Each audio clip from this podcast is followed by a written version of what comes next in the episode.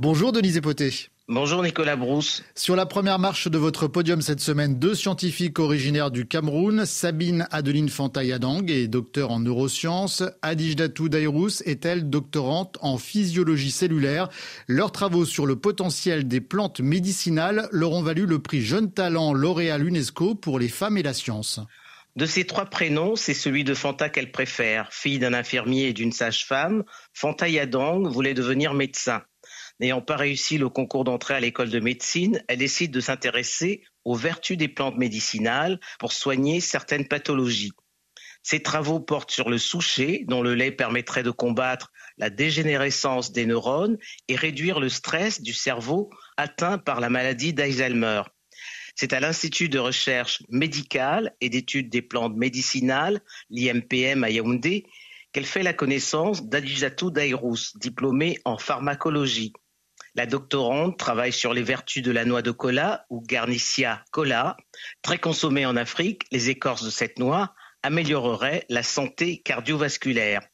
Grâce au prix L'Oréal UNESCO, Fontayadang compte poursuivre ses recherches à l'université d'Ibadan au Nigeria.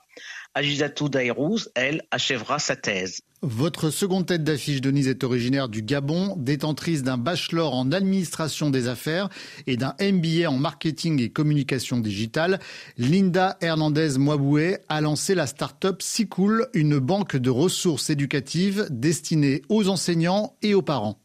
Dans la langue hominée, Sikoulou ou Sikouli veut dire école. Sur le plan juridique, la plateforme Sikoul existe depuis octobre 2021, mais c'est en mars 2023 qu'elle a officiellement été lancée. Le temps pour Linda Hernandez Mwaboué de travailler avec des conseillers pédagogiques et de suivre une formation proposée par l'Institut de la francophonie pour l'éducation et la formation sur l'enseignement biplurilingue en langues nationales africaines et en français. En renfort au programme scolaire, la plateforme propose des ressources pour rendre l'enseignement attrayant et ludique. Parmi les contenus disponibles, des exercices de français et d'anglais, des mathématiques, des jeux, des manuels scolaires. Mais ce dont Linda Hernandez Mwaboué est le plus fier, ce sont les ressources sur le patrimoine linguistique national qu'elle veut contribuer à valoriser.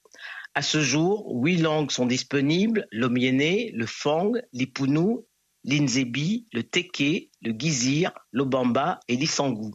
En 2024, l'Akele, le Kota et le Ndoumou devraient venir rallonger la liste. En attendant que le ministère de l'Éducation nationale certifie la plateforme, la fondatrice considère que sa start-up contribue à l'action gouvernementale en matière d'éducation.